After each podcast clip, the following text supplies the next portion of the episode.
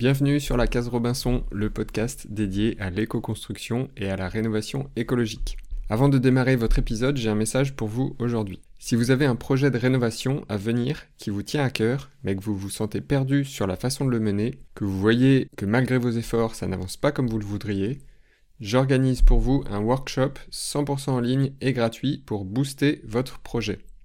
Pendant 4 jours, je vous accompagne et vous challenge pour avancer sur vos projets de travaux. Je vous partage comment je réussis à mener mes projets depuis 2008 avec confiance, efficacité et succès. À l'issue de ce workshop, vous aurez levé les obstacles et partirez avec une feuille de route claire et des outils pour concrétiser enfin votre projet de rénovation. Pour y participer, c'est simple, réservez votre place maintenant en cliquant sur le lien dans la description ou allez sur le site lacaserobinson.fr slash workshop. Je vous dis à très vite pour commencer à booster votre projet et vous laisse découvrir votre épisode. Je trouve que c'est fascinant quand on est euh, au contact, euh, surtout dans la phase réalisation de notre projet, mais ça, marche aussi en conception, de se rendre compte à quel point il y a plein, plein, plein d'autres choses que la connaissance technique et le porte-monnaie qui vont avoir une conséquence euh, énorme sur la suite de notre projet. Je trouve que c'est enthousiasmant. On prend des gens, on leur demande juste de justifier leurs compétences techniques. Voilà, vous avez un CAP de maçon, charpentier. Bon, ben, c'est bon, vous pouvez être maçon, charpentier. Et on les balance dans la nature comme ça. Forcément, c'est très très difficile. Et ça, ça occasionne des grosses frictions, euh, des pertes d'énergie phénoménales, des conflits euh, inutiles les matériaux biosourcés, l'approche bioclimatique, euh, qu'on soit écolo ou pas, euh, elles ont des vertus euh, techniques incontestables en termes de confort et de pérennité du bâti, etc. Le volet, j'ai envie de dire, thérapeutique, entre guillemets, développement personnel du projet, je, pense qu'il faut l'embrasser, vraiment. Il faut pas le subir, en fait. Il faut se dire, oui, en fait, tout va pas se passer comme je voudrais. Je vais pas avoir tout ce que je veux. Et donc, le sujet, c'est de voir comment est-ce que je maximise les bénéfices récoltés, les bénéfices ressentis de cette expérience. Et pour ça, il faut aller chercher bien au-delà de l'ouvrage. Bienvenue dans le podcast La Case Robinson, le podcast qui parle d'éco-construction et d'habitat écologique. Au croisement de l'architecture, du bien-être et de l'écologie, je pars à la rencontre de celles et ceux qui mettent ces sujets au cœur de leur vie. Je suis François-Xavier Parent, entrepreneur, formateur en éco-construction et auteur du blog lacaserobinson.fr. Parce que l'éco-construction est encore trop peu démocratisée et que cette démarche demande parfois de surmonter des obstacles inattendus, je vous propose des témoignages inspirants pour vous aider, je l'espère, vous aussi, à créer des lieux plus écologiques, plus sains, plus confortables, qui vous nourrissent au quotidien. Parce que la maison est un abri, un lieu intime, parfois un miroir, aujourd'hui je vous emmène dans la case de Cédric Avramoglou. Cédric est un entrepreneur passionné par les projets qui créent du lien. Il a notamment fondé le réseau d'entraide Twiza, très connu aujourd'hui pour ses chantiers participatifs. Cédric nous partage les ingrédients qui permettent de réussir un projet de travaux, et vous le verrez, ce ne sont pas forcément ceux auxquels on pense en premier. Nous abordons beaucoup de sujets autour de l'habitat, comme la construction paille, le cadre assurantiel, les externalités positives inattendues des chantiers, mais aussi de Gaudi et d'Art Nouveau. C'est une conversation très riche que j'ai beaucoup appréciée. J'espère que ce sera votre cas également. Bonne écoute salut Cédric. Salut François-Xavier. Merci beaucoup d'avoir accepté mon invitation pour venir euh, sur le podcast La Case Robinson. Je suis très content de parler euh, avec toi d'habitat écologique. Et aujourd'hui, on va aussi euh, et surtout peut-être parler de, de chantier, et plus particulièrement de, de chantier participatif via l'activité que, que tu mènes et que tu as créée. Donc on va développer euh, tout ça euh, ensemble. Euh, est-ce que pour, démarrer, tu pourrais simplement te présenter et nous dire ce que tu fais aujourd'hui? Alors, je m'appelle Cédric Avramoglou, j'ai 42 ans puisqu'on enregistre début 2024. J'ai deux petits-enfants, j'habite en Limousin et donc j'ai lancé le réseau Twiza il y a bientôt 10 ans. On va fêter notre dixième anniversaire cette année, autour de l'été, c'est en, préparation. Et c'est un réseau qui initialement s'est fait connaître euh, surtout pour les chantiers participatifs et qui a d'autres ramifications, mais ça reste quand même le cœur du réseau, le chantier participatif. Pour donner un, petit peu de contexte, quelles ont été les grandes expériences peut-être que tu as, que tu as vécues qui t'ont donné envie de, t'investir dans, bah, dans l'éco-construction, dans le domaine des habitats écologiques? Moi j'ai une formation euh, supérieure, voilà, une formation d'ingé généraliste comme on, en a beaucoup euh, en France qui sortent en sachant pas faire grand chose à vrai dire en termes de métier, mais c'est vrai, il faut bien l'admettre avec une boîte à outils qui est intéressante. C'est passionnant intellectuellement, les outils sont assez intéressants intellectuellement. Par contre, euh, les causes pour lesquelles on met en œuvre ces outils sont pas très intéressantes. Je pense que tu me comprends pour avoir eu un parcours assez similaire. Donc, euh, j'ai profité de mon stage de fin d'études pour créer une première entreprise et comme j'avais déjà un petit peu d'affinité pour les sujets euh, de l'éco-citoyenneté, j'ai créé un événement qui s'appelait le Salon des éco-citoyens, une première édition, une deuxième. J'ai fait à peu près toutes les erreurs possibles et imaginables. Enfin, pas toutes parce que je continue d'en faire. J'ai euh, voulu aller voir en vrai hein, depuis le début de la Maison écologique, le magazine. Je regardais euh, ces choses-là avec intérêt et j'avais envie de voir en vrai. je suis allé voir euh, en vrai et j'ai découvert deux choses qui m'ont beaucoup intéressé, qui m'ont beaucoup occupé pendant les années qui ont suivi. les chantiers participatifs d'une part et aussi la construction paille. Parce que à cette occasion-là, j'ai aussi passé quelques années à militer dans le réseau français de la construction paille. et après, j'ai dû, au bout de quelques années, j'ai dû choisir et je me suis concentré sur ce qui est devenu Twiza, donc le réseau de chantier participatif. Et voilà comment on en arrive à la création de Twiza, et puis bah, progressivement après c'est une aventure entrepreneuriale, voilà. Ça m'a beaucoup intéressé parce que ça a été un formidable prétexte pour euh, pour faire des expériences entrepreneuriales, pour rencontrer des gens extraordinaires, pour apprendre plein de choses, pour passer des moments extrêmement conviviaux, et puis euh, avoir la sensation, euh, je sais pas si on est vraiment franchement utile, mais en tout cas, on, je suis pas du côté, j'espère, je suis pas du côté de ceux qui creusent notre tombe, c'est déjà ça. Et euh, on, essaie d'être utile, mais bon, ça c'est difficile à évaluer, si c'est fondé ou pas. En tout cas, le matin on a envie de se lever, le soir on est content quand on se couche, c'est déjà ça. Voilà. Du coup, euh, on va parler de, de Twiza. Alors Twiza, c'est euh, un réseau d'entraide, c'est un réseau de, de mise en relation euh, de personnes et d'acteurs qui ont envie de s'investir, on va dire, dans l'éco-construction ou dans l'éco-rénovation via euh, des chantiers participatifs, tu, vas pouvoir développer.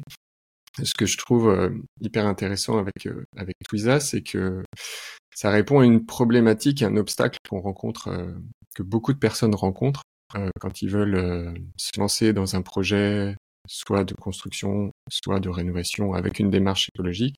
C'est bien souvent, ben, pour les personnes qui sont pas du métier, et c'est le cas de la plupart des, gens, ben, un sentiment d'isolement face à l'ampleur de ce projet, et puis un sentiment aussi d'inexpérience, évidemment, quand c'est la première fois qu'on veut mener un projet comme ça.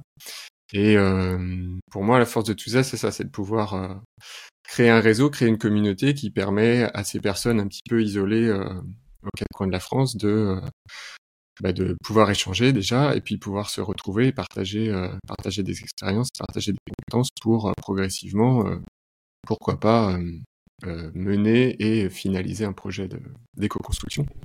Donc, euh, donc ça c'est top.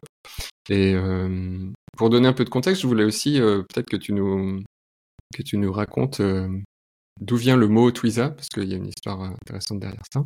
Alors, déjà, je vais repositionner rapidement ce que c'est Twiza pour des gens qui ne connaissent pas, parce que je pense qu'il y en a quand même plus. Et donc Twiza, c'est un réseau, tu l'as bien expliqué, euh, on n'est pas opérateur sur les chantiers. Euh, notre métier, c'est de mettre en lien des gens sur la thématique de, du projet d'habitat écologique. Des gens avec des sociologies très différentes. C'est-à-dire qu'on a des gens qui sont très en amont sur leur projet. Euh, ça du rêve, on appelle ça. Des gens qui sont plutôt en phase de, de réalisation. On a des gens qui veulent se reconvertir professionnellement. On a des gens qui sont des professionnels qui sont déjà là. Et on a même un cinquième, cinquième, on appelle ça des personnels, donc un cinquième profil de public qui sont euh, le public en transition. Ce sont ceux qui fréquentent le plus d'ailleurs les chantiers participatifs, qui eux concrètement ont surtout envie de sortir un peu de leur zone de confort, euh, de rencontrer du monde, de faire des choses avec leurs mains, euh, et ils comprennent le chemin qu'ils parcourent en marchant et en regardant derrière eux les traces qu'ils ont laissées, pour reprendre ces citations connues. Et donc ça c'est vraiment, je pense qu'il faut bien avoir conscience que donc est un réseau avec des gens qui sont pas unis par leurs ressemblances, ils sont unis par leur centre d'intérêt. Et par contre, ils sont très très très divers. Donc euh, on a cette force euh, qui est qu'il suffit qu'on dise bah, rendez-vous à tel endroit à telle heure et euh, viennent naturellement autour de la table des gens qui ont des questions et des gens qui ont des réponses et des gens qui ont des problèmes avec des gens qui ont des solutions. c'est un peu ça à la base. Très concrètement, ça a commencé par les chantiers participatifs. Alors là, on n'a rien inventé, une fois de plus. De toute façon, globalement, on n'a rien inventé. on fait qu'essayer de faciliter ces choses. Euh, le chantier participatif, euh, ce sont des gens qui ont décidé de participer à la construction, à la réalisation de leur projet.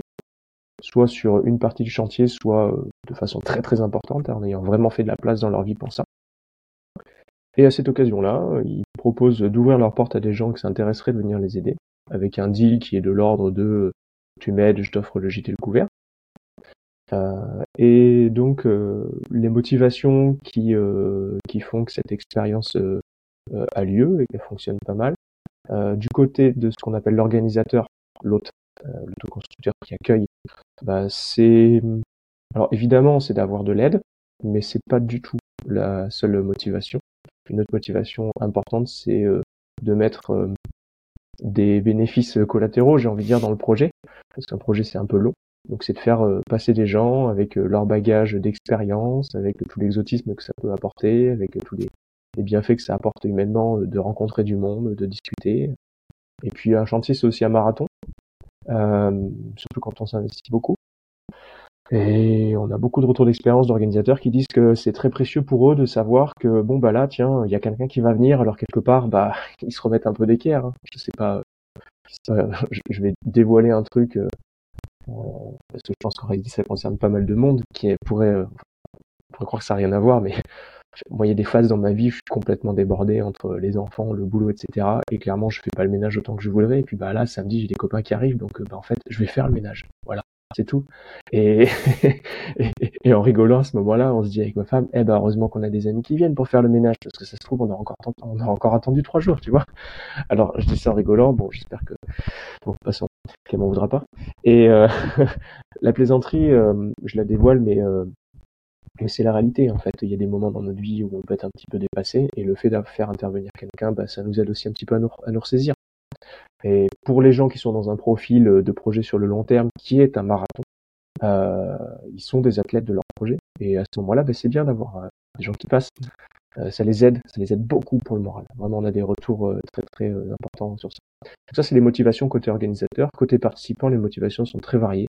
Alors c'est marrant de voir, de mesurer en amont les motivations et de les comparer avec en aval de l'expérience les sources de satisfaction exprimées. On s'attendrait à ce que ce soit les mêmes pas tout à fait. Donc en amont, les motivations exprimées, c'est le besoin euh, d'apprendre beaucoup, l'envie d'apprendre. Euh, donc plein de projets personnels, professionnels, etc. Et quand on pose des questions en aval de l'expérience, euh, l'apprentissage, certes, il est là, mais je dirais qu'en amont, on s'attendait à des apprentissages techniques, des savoirs, des savoir-faire. Et en aval, on se rend compte qu'on est revenu avec tout un bagage, je dirais, de connaissances, euh, qui sont très très riches et qui ne sont pas du tout d'ordre technique. Euh, donc certes, il y a un apprentissage, certes, il y a de la montée en compétences, mais il n'est pas forcément là où on l'attendait. Euh, par exemple, des retours d'expérience, par exemple, le fait de s'être confronté soi-même en conditions réelles à un chantier, ça nous permet de mieux nous connaître. Euh, par exemple, bah, des contacts, tout simplement. Euh, ce genre de choses. Et ça, c'est des apprentissages euh, auxquels on s'attend pas, ou on a sous-estimé leur impact. Et il y a aussi d'autres sources de satisfaction d'aval de l'expérience, c'est tout simplement bah, le caractère euh, euh, humain, le relationnel. voilà, le fait d'avoir passé un bon moment, d'avoir rencontré des gens sympas, d'avoir enfin toute la richesse d'expérience, toute cette énergie qui circule quand on, qui, qui, nous permet aussi de nous regonfler à bloc quand on a quand on a fait quelque chose ensemble quand on a été euh, utile euh, à la réalisation d'un ouvrage. Et l'avantage de cette forme d'utilité, c'est qu'elle est incontestable. C'est-à-dire qu'il y avait avant qu'on soit là, il y a après mm. qu'on soit là, il y a un ouvrage qui a été créé entre-temps, c'est matériel, c'est tangible, incontestable, on a été utile. Mm. Et ça, c'est très très moteur et c'est très très satisfaisant. Euh, ça participe de la création du lien social dans le groupe, d'une part, et ça participe aussi du travail de reconstruction des individus. Euh, euh, en tout cas de reconstruction ou de consolidation de construction. Hein. Il y a des gens pour qui c'est vraiment important dans leur démarche de, de reconstruction personnelle. il y a des gens euh, qui n'ont pas forcément un énorme besoin de reconstruction à ce moment-là, mais ils en ressortent quand même consolidés.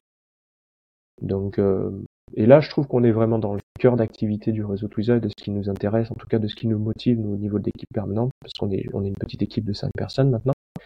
Et, euh, et, et, ça, c'est, on le sait, on a coutume de dire euh, que le bâtiment est un formidable prétexte pour apprendre à faire société, mais mmh ça n'est qu'un prétexte et rien d'autre de notre point de vue. Et le vrai sujet qui nous anime, c'est réapprendre à faire des choses ensemble et à faire société. Ça, ça, ça nous anime vraiment. Donc, pour l'entrepreneur que je suis, entrepreneur en recherche bah, d'utilité sociale que je suis, ça, c'est aussi ça. C'est un formidable terreau pour planter plein de graines et voir celles qui poussent. Et... Parce que c'est pas facile, hein, ce défi de faire société. On voit tous qu'il y a un truc qui marche pas. Il y en a quelques-uns qui ont des idées, surtout ceux qui sont pas au contact de, de la réalité du faire société. Il y a quand même beaucoup de consultants en intelligence collective et compagnie qui globalement parcourent surtout les salles de formation et, et font rien. Euh, mais des gens qui pensent à ces sujets-là, qui font, qui testent sur le long terme, ben en fait, euh, c'est difficile, quoi. On galère. C'est pas facile d'y arriver à, apprendre à faire société. Je trouve que les chantiers sont vraiment des échantillons, euh, euh des expériences hyper intéressantes ben, pour voir des choses, parce que tant qu'on est tous d'accord, c'est facile hein, de faire société de façon alternative. Là où ça devient intéressant, c'est quand on n'est plus d'accord, quand il y a des divergences d'intérêts, etc.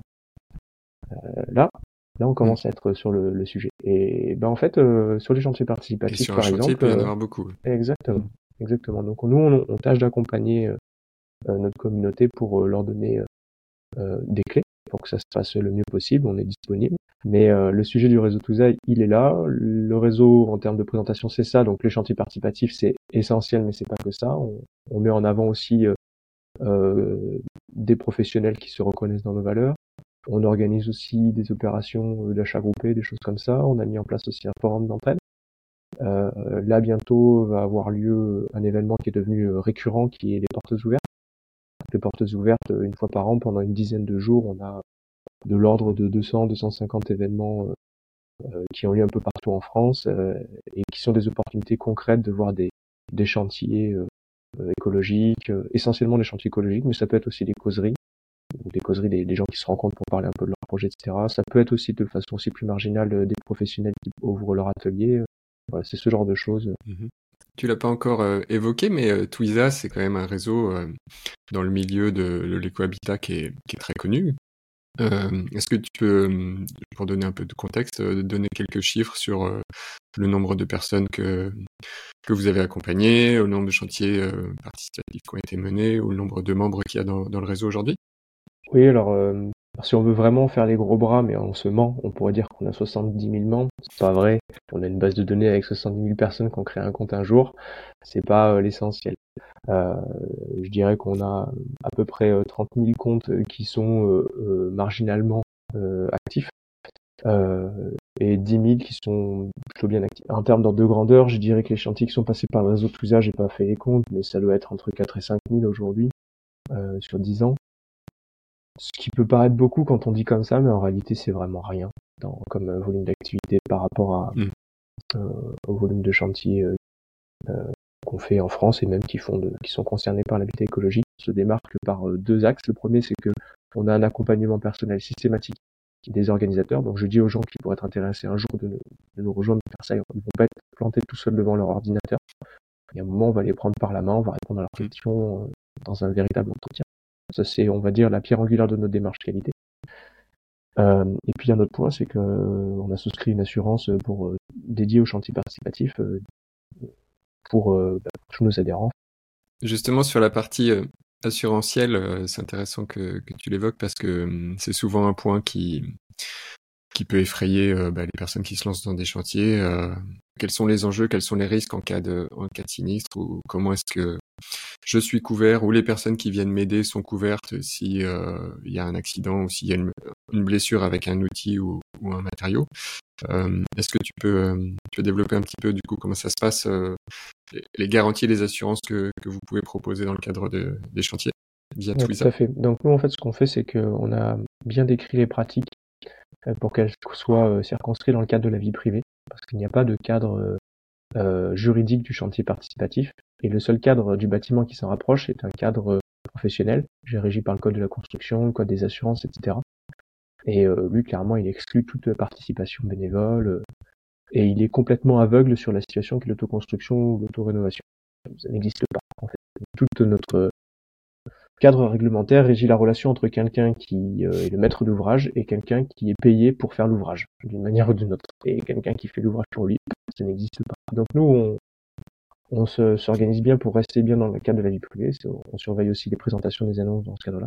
Dans le cadre de la vie privée, euh, bah, tout le monde a d'une manière ou d'une autre une responsabilité civile. Donc c'est vraiment la base, obligatoire. Et nous, on vient rajouter par-dessus ça euh, une assurance dite individuelle accident euh, qui va euh, qui va dire qu'en cas de problème, elle va indemniser les gros pépins. Je parle. Hein. On parle pas de euh, comment dire, on parle pas d'une petite coupure ou je sais pas, sais pas quoi. On parle de gros pépins qui donnent lieu à des interruptions de travail, euh, qui donnent lieu à des invalidités ou le décès. Là, on est vraiment pour couvrir les gros problèmes, parce que quand il y a un gros problème, quelqu'un qui euh, et qui pourrait se retrouver en invalidité pourrait être tenté d'aller chercher des responsabilités et d'aller chercher des poules dans la tête euh, mm. bah, des autres gens qui étaient là. Et donc nous, la couverture assurantielle qu'on propose, elle dit, bah en fait, t'as pas besoin d'aller chercher des responsables, tu es couvert, sans recherche de responsabilité.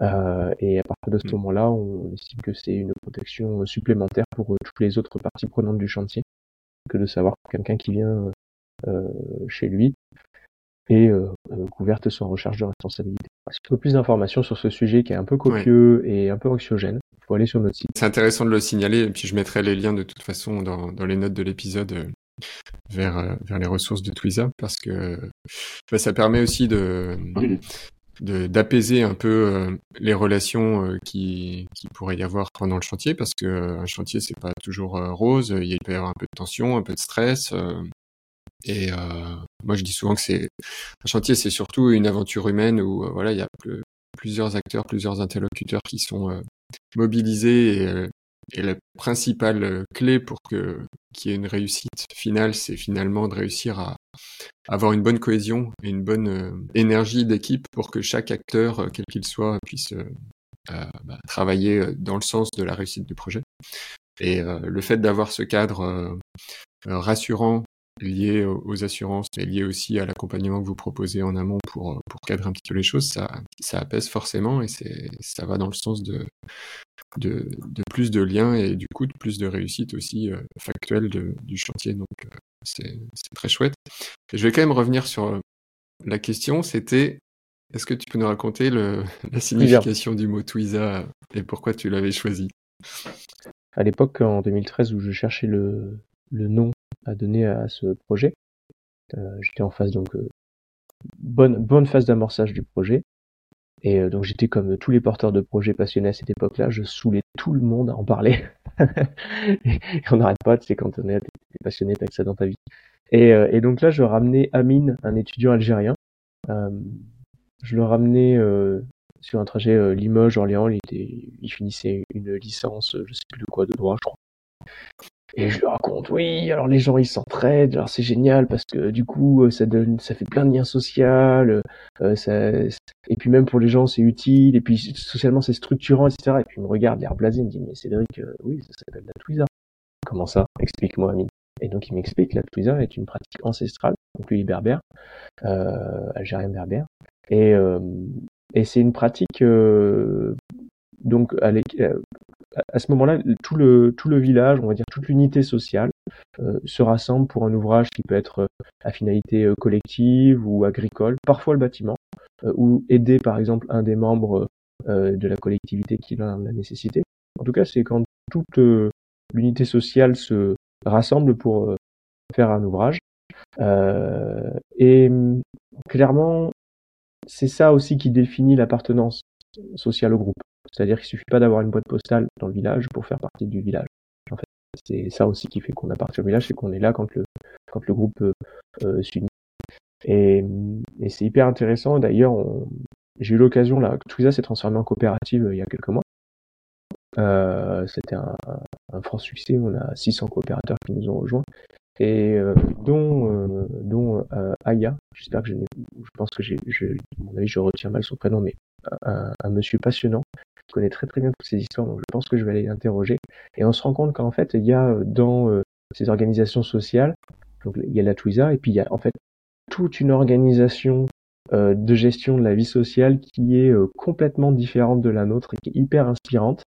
Et moi, j'ai trouvé intéressant d'aller chercher dans cet imaginaire-là de sociétés qui ont rien à envier à nos sociétés occidentales, euh, mais qui ont trouvé d'autres schémas d'organisation, de, de, faire ensemble, et qui ont placé vraiment la solidarité comme étant l'outil du lien social, et pas juste le droit et les contrats et la contrainte, qui est un, un process beaucoup plus occidental. Hmm. Et donc, euh, et puis j'ai bien aimé l'anecdote aussi, parce que c'est intéressant, je trouve c'est marrant euh, comme anecdote de se dire qu'au final c'est comme ça que le nom euh, est arrivé pour le réseau. Est-ce que pour euh, imaginer un peu euh, tout ça, tu pourrais nous, parler, nous partager euh, un chantier qui t'a particulièrement marqué, que ce soit dans l'aventure humaine ou peut-être dans, la réalisation même du, projet, qui pourrait, qui pourrait illustrer un peu les activités que vous avez avec Twiza Alors, je vais prendre deux opposés. Je vais prendre un chantier qui m'a inspiré parce qu'il s'est pas bien passé, et euh, un chantier qui m'inspire particulièrement parce que c'est le mien. forcément, euh, je suis vraiment dedans. Et, euh, et, et l'avantage, c'est que comme il n'est pas fini, je peux pas encore le mettre dans la catégorie des chantiers qui se sont mal passés. enfin, j'en ai vu suffisamment des chantiers pour savoir que je, ferai des bêtises comme tout le monde. J'espère en faire quand même un petit peu moins que la moyenne. Sinon, c'est quand même dommage d'avoir passé les, les 15 dernières années sur ce sujet-là, mais on verra. Non, pour faire court, un des tout premiers chantiers participatifs que j'ai fait comme participant, donc en 2000, 12 13, je sais plus. On s'est retrouvé avec un gars euh, qui nous expliquait comment euh, faire un enduit correcteur thermique euh, chaud-chanvre. Donc en gros, vous mélangez de la chaux et, de la chèvre de chanvre, de, la chanvre, du chanvre haché, et vous appliquez ça. Et lui, il appliquait ça avec, avec la, truelle et avec la taloche sur le mur, comme ça. Et puis, je trouvais ça pas très très évident et, et ces explications assez vagues. Et puis, bon, on avance, on avance. J'y croyais vraiment pas trop, franchement. Et puis, je trouve qu'au bout d'un moment, quand même, l'enduit, euh, on était monté à 2 mètres de haut. Je trouve que, enfin, ce, cette couche qu'on avait mis, je trouve qu'elle commençait à faire du ventre, tu vois. Et bon, bah maintenant, quand, tu connais un petit peu, tu sais comment ça va finir. Et, euh, et je dis quand même, euh, viens voir, je sais plus comment il s'appelle, le bonhomme. Il vient voir et il commence à se pencher. Nous, on est, imagine la scène. Le mur est à ma droite. On était deux participants. Le mur à ma droite. Il est en face de nous. Il s'accroupit pour regarder la base du mur. Et là, le mur se décroche tout l'enduit lui tombe dessus, mais comme dans un cartoon, tu vois. C'est-à-dire que vraiment, tu as tout l'enduit autour de lui avec mhm. la marque du bonhomme par terre, sans enduit, tu vois. C'est exactement comme dans un cartoon, je te jure. Et là, tu dis, bah mince, et en même temps, bah moi, j'y peux rien, j'ai fait vraiment comme tu m'as dit, quoi. Pourquoi ça m'a marqué ça? Parce qu'en fait, ça a vraiment incarné une des raisons pour lesquelles j'ai voulu créer le réseau Touzen, notamment se positionner sur les professionnels, la qualité, etc. C'est que en l'absence je dirais, de mise en concurrence et de visibilité globale de ces choses-là, euh, à cette époque, c'est moins vrai aujourd'hui, mais à cette époque, en fait, euh, on était un sachant de l'habitat écologique, euh, juste parce qu'en fait, on était un peu charismatique et qu'on avait fait deux enduits. Quoi. Et ce mec, en fait, c'était juste une bille en technique. Hmm. Et je pense que ça doit évoquer des choses aux gens qui ont gravité, qui gravitent dans ces milieux-là. Il y a beaucoup trop de gourous, on les appelle, qui sont charismatiques et qui, en fait, vu qu'il y a une carence phénoménale en compétences dans l'habitat écologique. C'est de moins en moins vrai, heureusement, particulièrement d'accompagnement. Bah, je trouve qu'il est là et il bénéficie en fait de cette de, de, de, cette situation ces gens-là. Et moi je trouvais ça très dommage euh, que par exemple pour les chantiers participatifs, quand tu avais un gars qui arrivait à faire un chantier, à faire un petit peu de presse, qui avait un petit peu le bras long dans les réseaux, etc. Tout de suite il était mais débordé, il avait des dizaines de personnes qui venaient chez lui. Et franchement, déontologiquement, et en termes de sécurité, c'était vraiment pas terrible les expériences qu'ils proposaient ces gens-là. Et à côté de ça, il y a plein de gens qui ont des expériences fascinantes à proposer, mais en fait, ils sont inconnus. Et nous, on a voulu se positionner là-dessus avec Twitter en disant on va un mm. petit peu rééquilibrer les choses. Et je pense que ce sera vertueux en offrant plus de choix de part et d'autre. Donc voilà en quoi cet exemple m'a euh, euh, intéressé. Euh, après d'autres exemples, et forcément là je parle du mien sans rentrer dans les détails, mais je trouve que c'est fascinant quand on est euh, au contact, euh, surtout dans la phase réalisation de notre projet, mais ça, va, ça marche aussi en conception, de se rendre compte à quel point il y a plein, plein, plein d'autres choses que la connaissance technique et le porte-monnaie. Et il y a plein, plein d'autres choses qui vont avoir une conséquence euh, euh, énorme sur la suite de notre projet. Et moi, j'y trouve, je trouve que c'est enthousiasmant, en fait. Parce que ça veut dire qu'on est dans un domaine où euh, c'est pas la ligne de ton compte en banque euh, et éventuellement ton diplôme euh, qui va déterminer le succès de ton projet. Euh, il y a vraiment mais tellement d'autres mmh. variables. Donc il y a des gens qui arrivent avec un avec un capital, je dirais technique, et un capital financier assez conséquent et qui arrivent au final à faire des choses extrêmement médiocres. Euh, et il y a des gens euh, beaucoup plus magiciens qui arrivent avec un capital technique certes existant, un capital financier raisonnable mais, mais quand même beaucoup plus mince. Et par contre, ils ont aussi un capital socioculturel, un capital relationnel qui est très important. Ils ont une, voilà, des savoir-être, une, une manière de faire les choses, des, des stratégies. Et, et là-dessus, euh, j'imagine que c'est aussi sur ça que tu te positionnes quand tu accompagnes euh, des gens. Euh, là-dessus, on a des leviers absolument phénoménaux. Je vous donne un exemple très concret, euh, là qui me concerne vraiment. Euh, là, je, on est en train d'enregistrer dans une petite maison qui est sur le corps de ferme qu'on a acheté, mais le projet nous qu'on fait, c'est transformer en habitation la grange qui est à côté. Donc pendant quelques années, euh, il a fallu que je rende vivable ce lieu. Enfin, je l'ai rendu vivable en, en quelques mois avant qu'on emménage avec femme et enfants. C'est un peu notre mobilhome de quarantenaire, tu vois, le chantier, mais bon, à notre âge, franchement, le mobilhome, c'était plus possible. Et, euh, et, donc, dans cette espèce de mobilhome, on doit quand même faire attention et euh, faut vraiment trouver le compromis et garder des ressources. Et par là, j'entends garder des ressources financières, charges mentales, etc. Parce qu'il y a un vrai projet qui va commencer de zéro le côté. Donc, euh, faut faire attention. Là, j'ai une chaudière à bois j'ai passé le premier hiver. Déjà, j'avais du bois pas très très sec. Euh, et la chaudière, euh, bah, je l'ai prise comme elle était. Et franchement, je te jure, je devais mesurer mon bois, surveiller la chaudière des fois, genre je faisais 40 minutes, je devais revenir. On se chauffait que dans le salon où on était en télétravail avec ma femme. La maison, on la chauffait que le soir pour les gamins. Etc. Enfin, franchement, c'était germinal, quoi. Catastrophe. Et on a fait euh, les deux tiers de l'hiver comme ça l'année dernière. Cet été, j'ai un copain qui passe, on discute. Je lui dis, toi, tu t'es chauffé au bois, ça fait 20 ans que tu te chauffes au bois. Viens avec moi, je vais te montrer un truc. Je lui ai exposé mon problème. On est passé devant la chaudière, il a regardé, il m'a donné quelques conseils, il m'a dit, bah oui, mais là, tes braises, elles peuvent pas rester, la grille est trop large, le foyer, il est trop large, tes bûches, elles s'écartent, donc elles s'éteignent, etc. Euh, pour l'allumage, je vous passe les détails. On a passé 20 minutes là-dessus avec une bière à la main, c'était sympathique, très agréable, c'est un copain de, de 30 ans en plus, donc c'est bien. Je reviens, je gratte. Je modifie le cœur, le cœur de la chaudière. Je coupe des briques de côté pour refaire un cœur en V. J'achète une petite grille à 12 balles à Leroy Merlin pour mettre en dessous pour retenir les braises, etc. Aujourd'hui, mon problème, c'est de ne pas avoir trop chaud. C'est-à-dire que en fait, mmh. euh, mes bûches de bois, euh, j'en consomme euh, autant ou moins en chauffant ma maison toute la journée, toute la, toute la, tout le soir, en allant voir mon foyer qu'une fois toutes les quelques heures. J'ai pas la même vie en fait.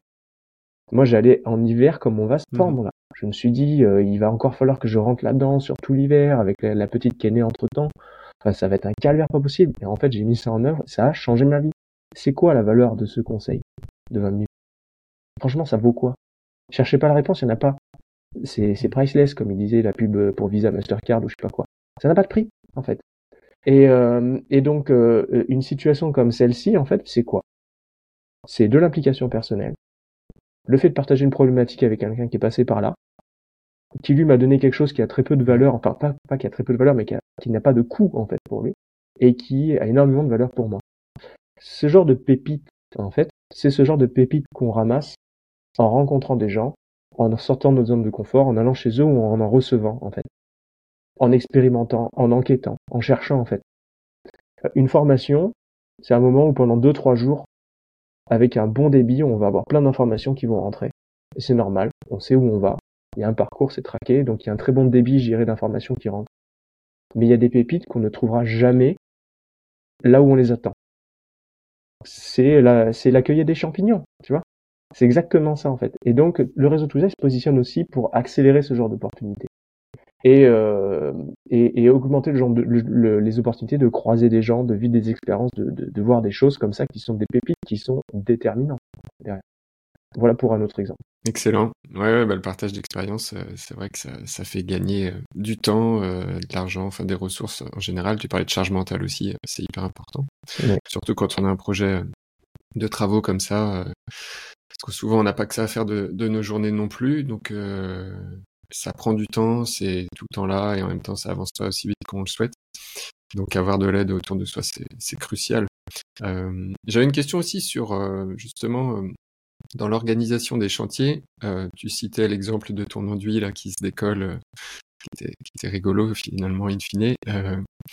mais comment se passe justement l'organisation des profils des personnes qui viennent aider euh, une autre personne sur son chantier, euh, parce que c'est parfois des personnes qui viennent aider mais qui n'ont pas d'expérience. Comment elles sont choisies, sélectionnées, ou comment ça se passe, et euh, qu'est-ce qu'elles apportent Est-ce qu'il faut que la, personne qui les accueille ait, elle, la technique pour leur enseigner, leur dire, bon, bah, vous allez m'aider à faire comme ci, comme ça, ou c'est plutôt les personnes qui viennent, qui ont cet aspect technique et qui viennent du coup aider la personne en charge du chantier à réaliser ce qu'elle souhaite réaliser.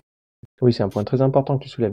Euh, donc pour faire un chantier, il faut pas que des bras, il faut aussi de la matière, etc., des outils, blabla, mais il faut de la connaissance. Euh, alors certes, j'ai largement expliqué à quel point ça suffit pas, mais c'est quand même indispensable. Euh, donc, mmh. donc nous, on estime, et ça fait partie de notre parcours d'accompagnement, on estime que c'est à l'hôte, l'organisateur, de ramener la compétence. Alors soit il l'a lui-même, parce qu'il l'a acquise dans son parcours, soit il fait venir un intervenant, mais c'est de son ressort. Et il est absolument clair, explicite, que on n'attend pas des participants bénévoles qui viennent avec de la compétence, qui viennent avec de la bonne volonté, des bras, euh, et c'est tout. Il arrive régulièrement que des gens euh, se baladent avec de la compétence, soit parce qu'ils l'ont acquis dans d'autres chantiers, soit parce qu'on a aussi un bon tissu de professionnels euh, qui cherchent à multiplier le geste avant de se sentir suffisamment crédibles et avoir, avant d'avoir suffisamment confiance en eux pour se mettre à, à facturer le geste. Euh, mais ça reste quand même euh, très minoritaire. Et nous, pour nous, ça, ça fait partie des bonnes surprises. Tant mieux quand ça vous arrive. Euh, par exemple, là, on avait un organisateur qui nous racontait il y a pas longtemps. Ça fait un moment qu'il devait faire son tableau électrique. Euh, il laissait traîner, il laissait traîner, il laissait traîner parce que c'était urgent. Puis paf, un jour, il y, en a, il y a un participant qui est venu, bah, il est électricien. Bon, bah, ils ont fait son tableau électrique. Voilà, il est content. Mais nous, on peut pas faire cette promesse-là. On ne peut pas faire cette promesse-là. Tant mieux quand ça arrive. Mais ça reste quand même épisodique. Donc, le deal, c'est l'hôte offre l'opportunité de participer et d'apprendre, ce qui veut dire le chantier et la compétence. Il arrive parfois que des organisateurs disent bah moi j'ai pas la compétence sur ça. Dans ce cas-là, on lui dit bah faut que ça soit noté noir sur blanc. Il faut que tu l'écrives. Moi, je, vais faire ça et puis on va apprendre en faisant. C'est tout. C'est quoi encore aujourd'hui les, les principaux euh, freins qui empêchent à, à l'habitat écologique d'une manière générale de, de vraiment euh, s'émanciper, se répandre plus? Tu évoquais tout à l'heure que 4-5 000 chantiers euh, depuis 10 ans, finalement, c'était très peu. Pourquoi, pourquoi tu expliques cela et quels seraient du coup plutôt les, les, leviers, les pistes pour que ça puisse se diffuser encore plus? Alors vraiment, le principal frein aujourd'hui, c'est la disponibilité de sachant. Sachant que, si je puis dire, euh, une personne euh, compétente, artisan, concepteur ou quoi que ce soit, malheureusement, euh, le fait qu'elle connaisse le geste ou son métier, ça ne suffit pas à faire d'elle un bon, un bon indépendant. Un indépendant, c'est un entrepreneur, donc c'est aussi quelqu'un qui doit gérer des problématiques administratives, commerciales, peut-être même de ressources humaines s'il a des salariés, etc. Et malheureusement, euh, on n'apprend pas ça. Je ne sais pas comment c'est dans les autres pays, mais en tout cas en France, euh, on apprend très très peu ça. On, prend des gens, on leur demande juste de justifier leurs compétences techniques. Voilà, vous avez un CAP de maçon, charpentier. Bon ben c'est bon, vous pouvez être maçon, charpentier. Et on les balance dans la nature comme ça. Forcément, c'est très très difficile. Et, et, ça, ça occasionne des grosses frictions, euh, des pertes d'énergie phénoménales, des conflits inutiles. Euh, et donc ça, concrètement, la capacité de production nationale, j'ai envie de dire, de bâtiments, y compris écologiques, est largement dégradée, je pense, euh, par cette réalité. Euh, c'est aussi dû au fait qu'il n'y a pas assez de maîtres d'œuvre, parce qu'en France, ce n'est pas obligatoire. Donc comme c'est pas obligatoire pour les particuliers, à part quand ils font plus de 150 mètres carrés, euh, d'avoir un architecte, euh, contrairement à la plupart de nos pays voisins, hein, qui de toute façon disent travaux égales maître d'œuvre ou architecte, bah, ça veut dire qu'on a aussi tout un écosystème d'architectes qui en fait font très peu de volume de particuliers, de maîtres d'œuvre qui font très peu de volume de particuliers. Donc on a aussi globalement l'écosystème des maîtres d'œuvre. Les architectes font partie des maîtres d'œuvre, pour que ce soit clair pour tout le monde, mon propos. Euh, les, architectes, c'est une variante des maîtres d'œuvre.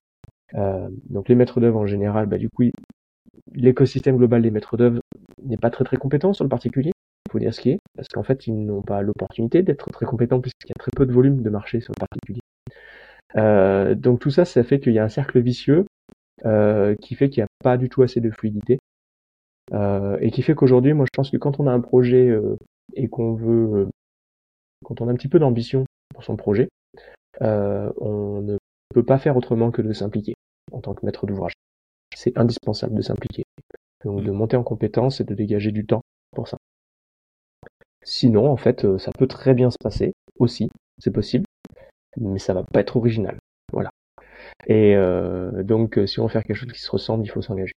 Il n'y a pas de, il a pas de, d'autres aujourd'hui. Et euh, donc ça, je dirais, ça fait partie des freins un peu structurels. Ça vaut pas que pour l'habitat écologique, hein, ça vaut pour l'artisanat en général.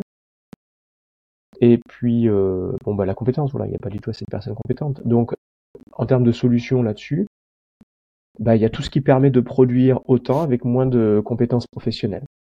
Alors la version la plus radicale, c'est de faire soi-même.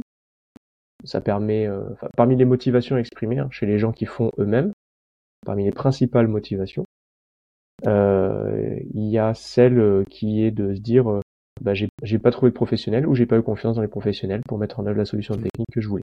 Donc je fais moi-même. La deuxième possibilité, qui est plus hybride, c'est de faire en accompagnement.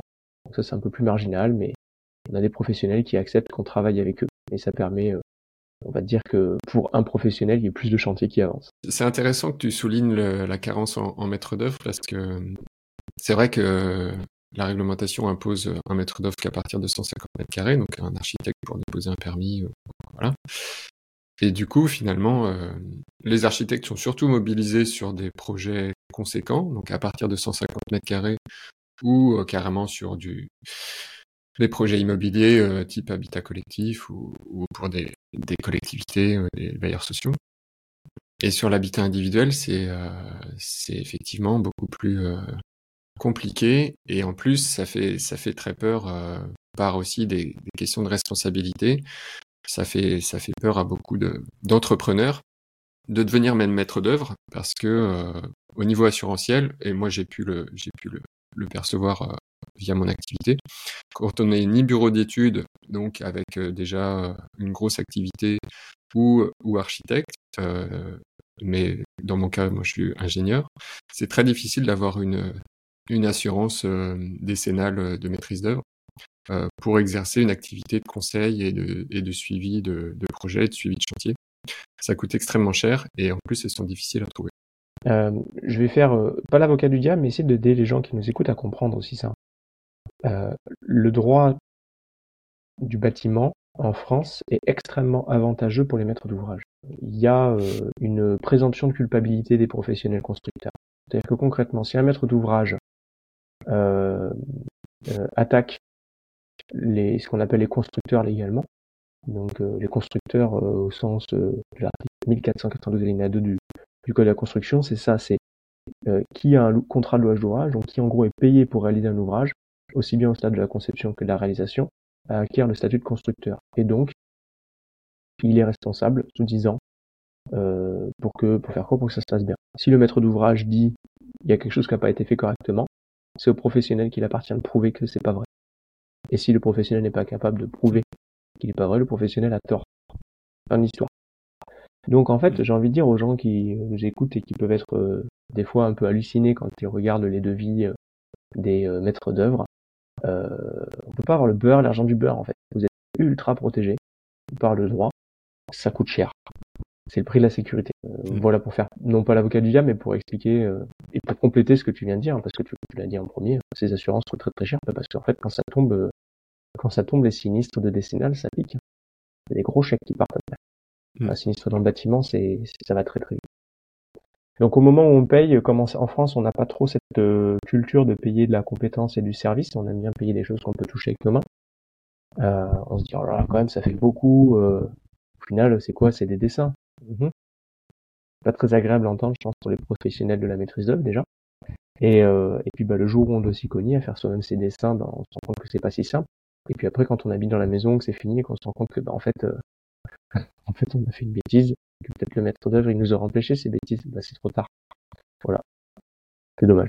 On va avancer sur, euh, sur la troisième partie du, du podcast, où euh, j'aime bien parler de choses un petit peu plus personnelles éventuellement. Est-ce qu'il y a des lieux euh, des... qui t'ont particulièrement marqué et qui t'inspire dans cette, dans cette démarche d'habitat écologique? Alors je vais peut-être décevoir, hein, mais l'habitat écologique, pour moi c'est secondaire pour dire un petit peu, bon, de façon un petit peu provocatrice, mais c'est important. Mais comme j'ai dit, moi, ce qui m'anime, c'est quand même la dynamique sociale. Ceci dit, quiconque s'intéresse au volet social de l'habitat, forcément à des convergences philosophiques, je dirais, avec l'enjeu environnemental et écologique, c'est assez naturel. C'est-à-dire que quand on commence à vraiment se poser la question de la place de l'habitat dans notre vie, dans nos sociétés, pour nous et nos enfants, forcément, il y a un moment, si on a un petit peu de bon sens, on se, on se dit que ça serait quand même bien de pas faire des trucs dégoûtants quand même. Puis il y a des convergences aussi strictement technique. Tout simplement, les matériaux biosourcés, l'approche bioclimatique, euh, qu'on soit écolo ou pas, euh, elles ont des vertus euh, techniques incontestables en termes de confort, de, de pérennité du bâti, etc. Passons donc dans mon cas, euh, ouais, de lieux inspirants personnellement, bah, par exemple la maison Feuillette, hein, grand classique, hein, la maison, la plus vieille maison sature bois paille connue au monde qui est en France, à Montargis, qui est aujourd'hui gérée par le Centre national de construction paille. Euh, qui est un bâtiment qui a été euh, bâti, euh, qui a été bâti avec une structure légère bois et des ballots de paille. Et quand on monte dans les combles, on voit les ballots de paille qui, qui effleurent, qui affleurent au-dessus des murs. Et, la maison, elle a 100 ans et elle est pas, elle arrive pas à la cheville des réglementations techniques du bâtiment d'aujourd'hui. Pourtant, bah, elle a 100 ans et c'est comme un charme, il y a pas dedans. Et, et ça, je trouve ça très inspirant parce que en fait, bah, ça veut dire qu'il y a plus d'un, il y a un siècle, plus d'un siècle maintenant, il y a un bonhomme qui s'est posé la question euh, après-guerre de dire tiens, si juste on réfléchissait cinq minutes à savoir comment est-ce qu'on pourrait faire du bâtiment de façon intelligente, et pouf, il a trouvé un truc qui est ultra pertinent un siècle après. Ce qui montre aussi à quel point euh, c'est pas la pertinence d'une solution technique qui fait son succès. Tous les gens qui nous écoutent et qui ne sont pas sur Mac mais qui sont sur Windows le mmh. savent. Pardon, c'est cadeau, excusez-moi. Mais si c'était Windows et la performance de Windows qui avait fait son succès, ça se saurait quand même. Et, euh, et donc sur la construction, c'est pareil en fait. Quand vous avez des, des, des industriels bien concentrés euh, qui chuchotent dans l'oreille des règlements, des gens qui font les réglementations, des gens qui font les subventions, des gens qui font les filières de formation professionnelle, bah clairement c'est eux qui font l'orientation du bâtiment en France, c'est tout. C'est pas le bon sens. Donc euh, ça, je trouve que ce bâtiment, il nous rappelle cette réalité. Euh, de façon plus fun, euh, je suis un grand fan de la période Art Nouveau. Euh, Anthony Gaudi à Barcelone, à Casabatio, Parc Güell, mhm. forcément la Sagrada Familia, bien sûr, évidemment. Et cette architecture très très organique, très florale, très coûteuse en main d'œuvre. au moment où tu vois bon, mhm. le grand toujours pas fini d'ailleurs la Sagrada Familia. Non non non, mais ça se précise, ça se précise. Mais euh, moi, ça, moi, ça m'a, ça m'a retourné la tête. Vraiment, voir ces bâtiments, euh, voir cette, c'est, de voir ces habitats en vrai, en fait, et, et, te dire qu'il y a des gens qui ont pu vivre là-dedans, ça m'a retourné la tête. C'est incroyable. C'est inconcevable pour euh, la plupart des gens d'entre nous qui n'ont connu que des maisons avec des angles droits, des arêtes, des murs droits. C'est inconcevable. Et je trouve ça, ça te bouscule. Et je dis pas qu'il faut faire avec les abattus chez soi. Mais tu vois, bah en fait, euh, c'était grâce à ce week-end que j'ai passé à Barcelone il y a 15 ans, ou il y a 10 ans, je sais plus, que bah là, dans mon plan, parce qu'on est en phase de conception de mon plan, je me fais accompagner par une archi pour, euh, faire ça. Et euh, bah en fait, bah, je vais mettre quelques courbes. Je sais très bien que au moment où je vais devoir les faire, ces murs un peu tordus, ça va être une galère pas possible, qu'il n'y a pas de magie, hein. c'est pas le hasard si ça a disparu de, notre métier, c'est que c'est beaucoup plus dur et beaucoup plus coûteux. Mais il n'y a pas à tortiller, je, je veux avoir un peu de courbe dans ma maison. Donc ça, c'était un lieu très très inspirant. Voilà. Merci, merci. Je, mettrai les, références aussi. Euh, bah dans un des épisodes du podcast, j'ai le plaisir de, recevoir euh, Evelyne Adam euh, qui a développé le concept de Carter, qui d'une certaine manière ressemble donc des petits habitats tout ronds, tout en courbe, tout en forme comme ça, organique. Euh, ça ressemble un petit peu à ce que, que tu décris. et euh, pour les personnes que ça intéresse, c'est l'épisode 4. Et c'est vrai que ça apaise, euh, enfin les personnes qui, qui côtoient ce type d'habitat disent très vite que ces formes courbes, finalement, elles apaisent, elles apaisent et, permettent d'augmenter le, le bien-être. Donc c'est intéressant. bah, tu évoquais un petit peu ton, ton projet de, de rénovation de maison. Est-ce que est-ce que tu pourrais nous, nous décrire euh, à quoi ressemblerait du coup ta, ta maison idéale, toi en termes de. Alors c'est peut-être celle que tu es en train de, de concrétiser, ce qui serait super. Et sinon, euh, voilà, c'est quoi, c'est quoi les choses qui sont importantes pour toi dans, dans, dans ta maison, dans, dans ton habitat idéal? Alors de mon point de vue, hein, je veux pas briser les rêves des gens, hein, mais moi je, je suis, euh, je fais partie des gens qui pensent que le mieux est l'ennemi du bien, qui ne croient pas trop aux utopies, qui bien, euh, j'aime bien dessiner une utopie comme un, phare dans l'horizon, comme euh, un guide, en ayant bien conscience que je l'atteindrai jamais. Euh, et, j'en fais pas une vérité universelle, hein, de mon point de vue. C'est comme ça que je fonctionne aujourd'hui. Donc je, fais pas la maison idéale, j'essaie de faire une maison bien. qui va me plaire et me satisfaire dans la limite de mes moyens et des contraintes euh, auxquelles je suis soumis.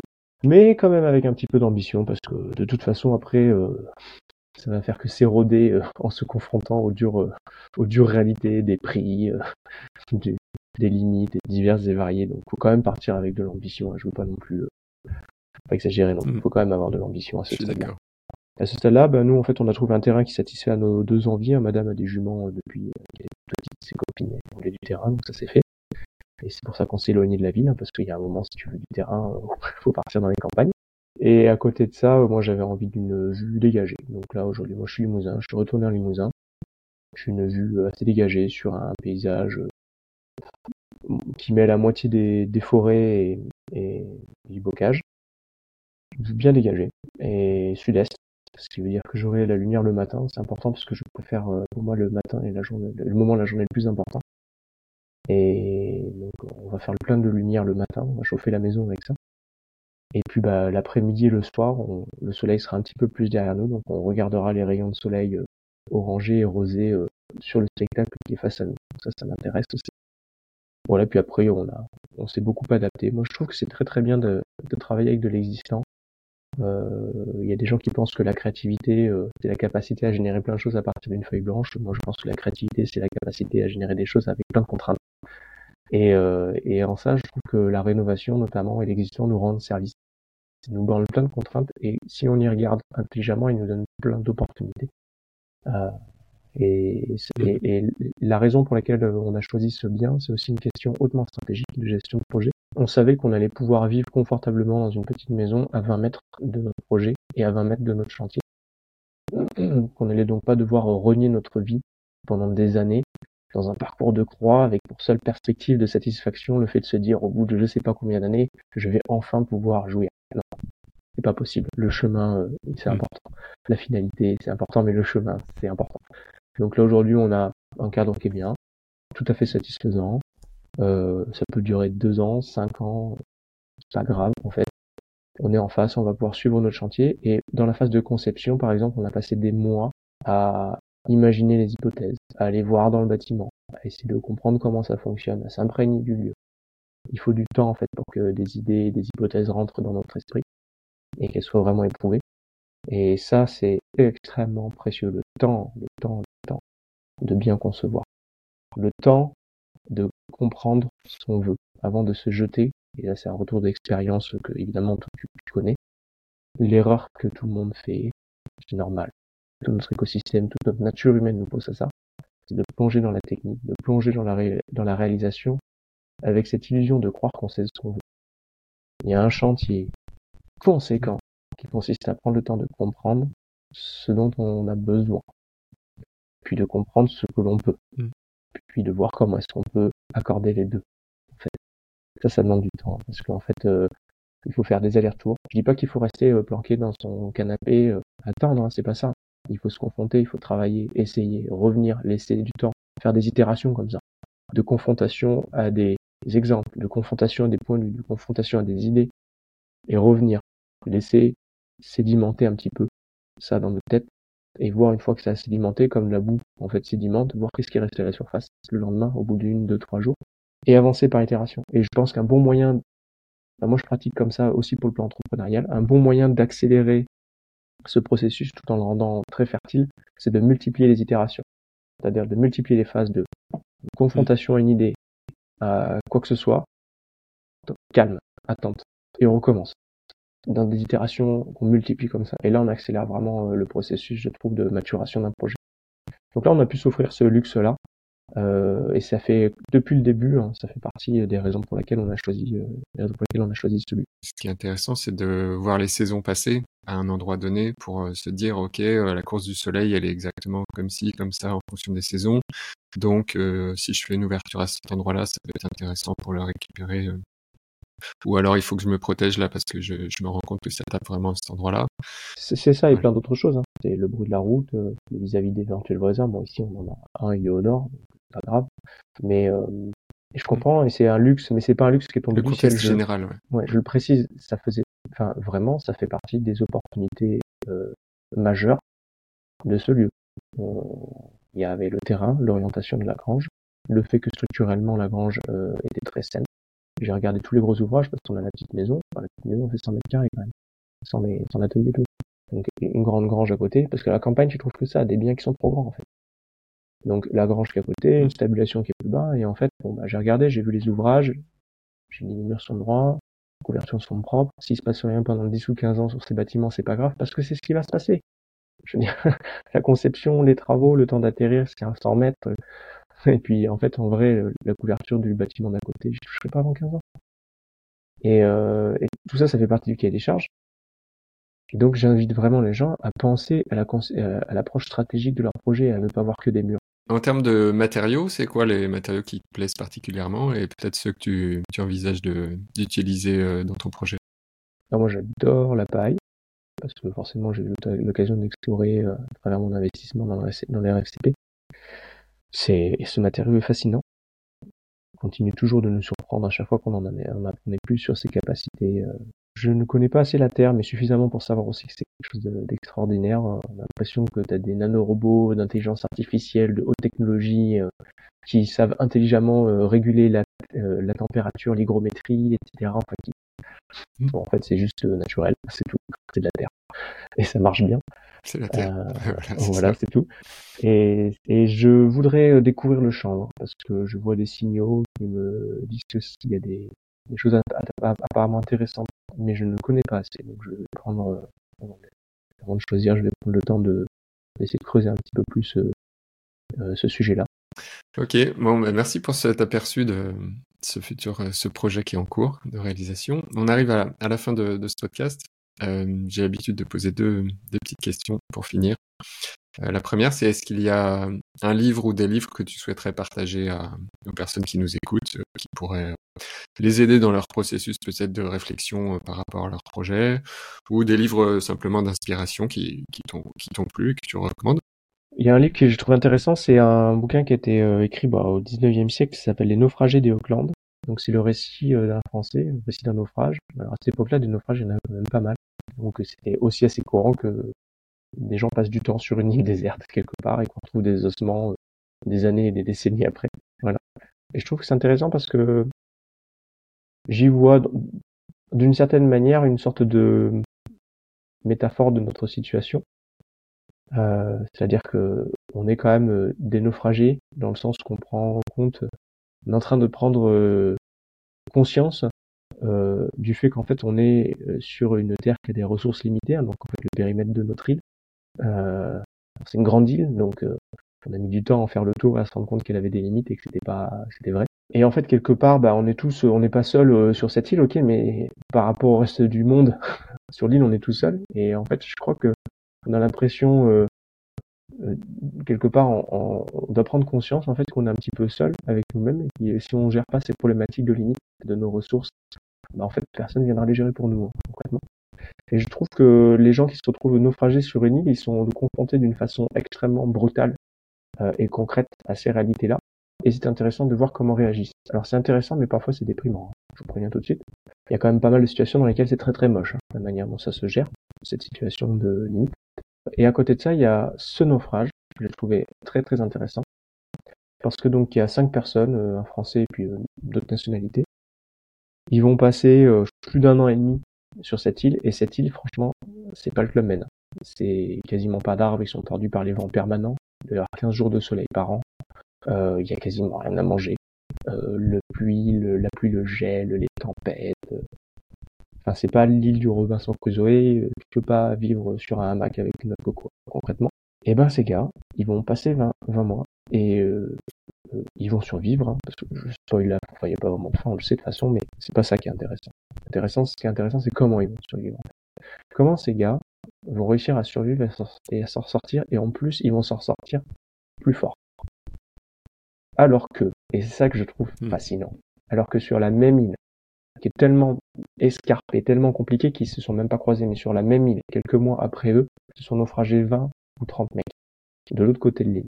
Et ils ont été euh, euh, récupérés par un bateau espagnol qui passait par là, je sais plus, peut-être 6 euh, ou 10 mois après.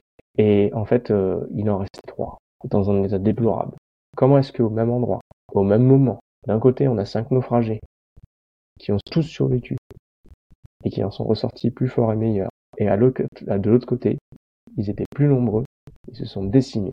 Et ben ce naufrage est raconté, et tu vois l'importance de notions comme le capital culturel, euh, le capital technique, la capacité à organiser cette euh, micro-société. Tout ça, en fait, mm. c'est ça qui a fait la différence, et rien d'autre. Mm. Donc, à chacun de voir euh, si c'est son enthousiasme euh, ou de déprime. En tout cas, moi, je sais de quel côté de l'île j'ai envie d'être. Voilà. merci pour le partage. Je connaissais pas. La deuxième question, c'est est-ce qu'il y a une citation ou un mantra qui devient souvent à l'esprit et qui, qui t'anime un petit peu. Euh. Oh, c'est dur, ça. Moi, je suis un jukebox à citation. Genre, toute situation, quasiment toute situation euh, appelle une, une citation. Enfin, pas une citation, mais un adage, tu vois, le, mieux les bien, par exemple, tout à l'heure.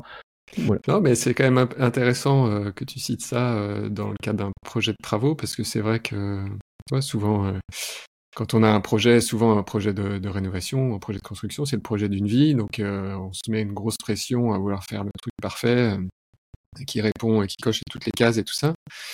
Et bien souvent, on sait que quand on part comme ça, bah, finalement, soit il n'y a rien qui se passe, soit euh, on, y passe sa santé et, euh, en fait, il y a plus d'externalités négatives que de, bénéfices in fine dans, ce processus-là. Donc, euh, moi ça, moi, ça me parle. Si je peux essayer de poursuivre un petit peu ton analyse, hein, que je partage complètement. Je pense que aussi euh, un projet qui peut être entrepreneurial, euh, qui peut être personnel, sportif, un défi, euh, ou un gros chantier où on a décidé de participer, il peut y avoir parfois, on peut dire souvent, une dimension personnelle, de challenge, quelque chose qu'on a à se prouver. Et le problème, il est là, clairement. Et là, on va pas faire de la psychologie de comptoir. Hein. C'est aussi une aventure thérapeutique. En tout cas, ça peut être une aventure thérapeutique, moi, je trouve, un projet. Je trouve c'est extraordinaire de, si on, si on a envie d'en faire ce voyage-là, c'est extraordinaire de voir dans une multitude de détails à longueur de journée des choses qui en réalité régissent notre vie. Le fait de se dire qu'en fait quelque chose que bah, on a mal fait, on l'a mal fait. En fait, qu'on pensait gagner du temps, mais c'est en fait on va juste en perdre parce qu'il va falloir défaire. Et encore ça c'est dans le meilleur des cas parce que c'est si c'est réparable. Sinon en fait on va passer le reste de notre temps à le regarder en se disant ben là t'as pris une mauvaise décision voilà, t'as pris une mauvaise décision. Chaque fois qu'on va croiser ce carreau de carrelage. Et donc, le volet, euh, j'ai envie de dire, thérapeutique, entre guillemets, euh, développement personnel euh, du projet, je, pense qu'il faut l'embrasser, vraiment. Il faut pas le subir, en fait. Il faut se dire, oui, en fait, tout va pas se passer comme je voudrais. Je vais pas avoir tout ce que je veux. Et, et, donc, le sujet, c'est de voir comment est-ce que je maximise les bénéfices récoltés, les bénéfices ressentis de cette expérience et pour ça, il faut aller chercher bien au-delà de l'ouvrage. L'ouvrage est un super support, mais votre opération, pour le dire aux gens qui nous écoutent, votre opération, si vous voulez maximiser la rentabilité de l'énergie, de l'argent, la charge mentale que vous allez mettre dans votre opération, en fait, bah, prenez les bénéfices collatéraux. Tout ce que vous avez appris, en fait, mmh les gens que vous avez rencontrés, euh, ce que vous êtes capable, ce qu'on appelle euh, ce qu'un un, un, un, économiste indien, euh, Amartya Sen, appelle les, les capacités. Vous n'êtes plus le même quand vous êtes capable de faire quelque chose, vous êtes plus maître de votre destin, en fait. Et donc ça, c'est un, un gain substantiel, en fait. Il faut mettre ça dans la balance. Et euh, ça passe par des apprentissages. Moi, j'intègre dans mes coûts, j'intègre le coût d'apprentissage. Je vis ça comme ça. C'est-à-dire que je commande certains matériels. Il y a des trucs, je sais, je sais que je prends des risques.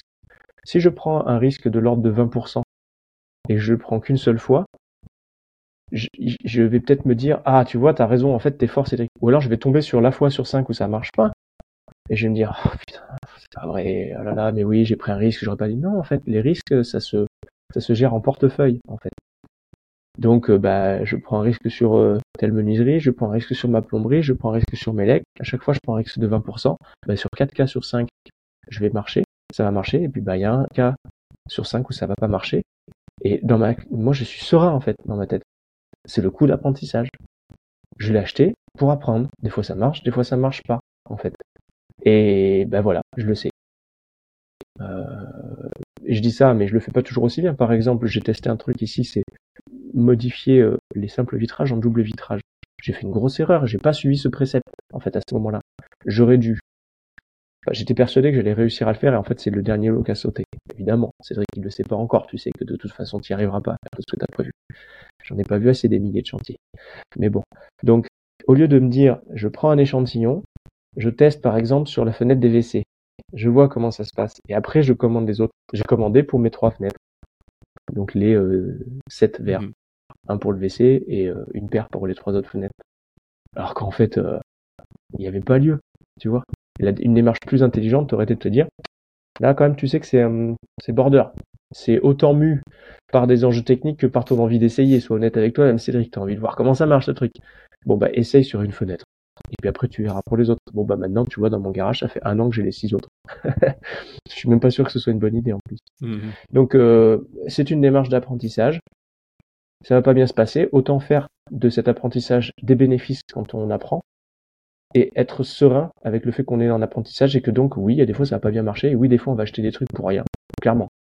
C'est sûr et certain, en fait. Mais je veux dire, euh, si on n'est pas prêt à faire ça, on n'est pas prêt à apprendre.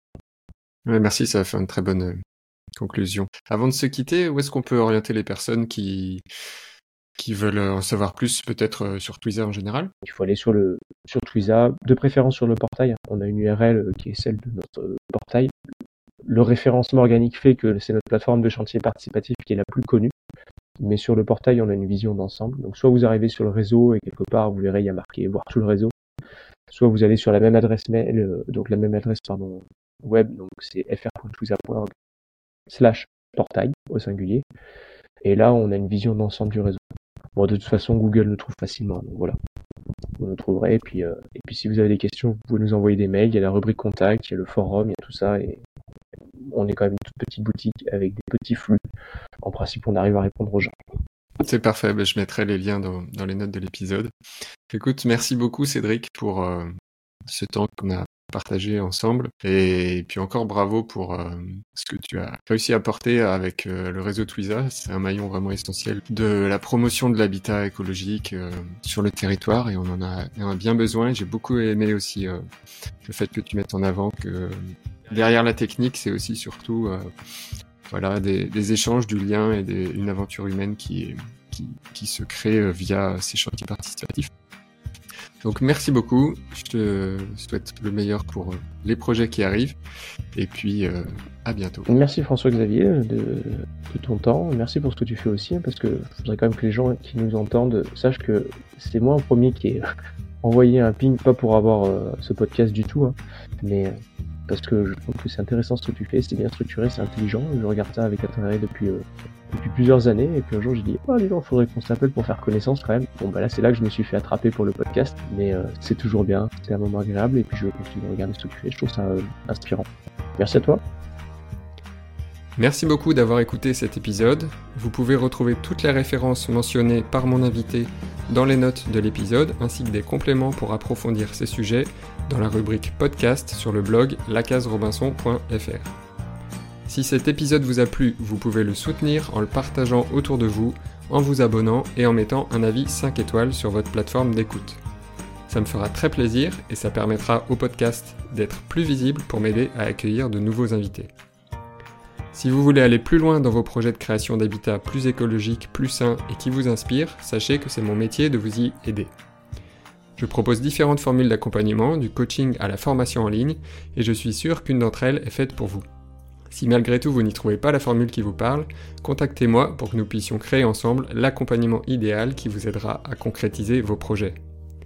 Vous retrouverez toutes les informations sur le site de la Case Robinson dans la rubrique Accompagnement. lacaserobinson.fr slash programme au pluriel accompagnement. Sur ce, n'oubliez pas de vous abonner, de partager cet épisode autour de vous et je vous dis à très vite pour une nouvelle conversation sur la case Robinson. J'ai un message pour vous aujourd'hui. Si vous avez un projet de rénovation à venir qui vous tient à cœur, mais que vous vous sentez perdu sur la façon de le mener, que vous voyez que malgré vos efforts ça n'avance pas comme vous le voudriez, j'organise pour vous un workshop 100% en ligne et gratuit pour booster votre projet. Pendant 4 jours, je vous accompagne et vous challenge pour avancer sur vos projets de travaux. Je vous partage comment je réussis à mener mes projets depuis 2008 avec confiance, efficacité et succès. À l'issue de ce workshop, vous aurez levé les obstacles et partirez avec une feuille de route claire et des outils pour concrétiser enfin votre projet de rénovation. Pour y participer, c'est simple, réservez votre place maintenant en cliquant sur le lien dans la description ou allez sur le site lacaserobinson.fr slash workshop.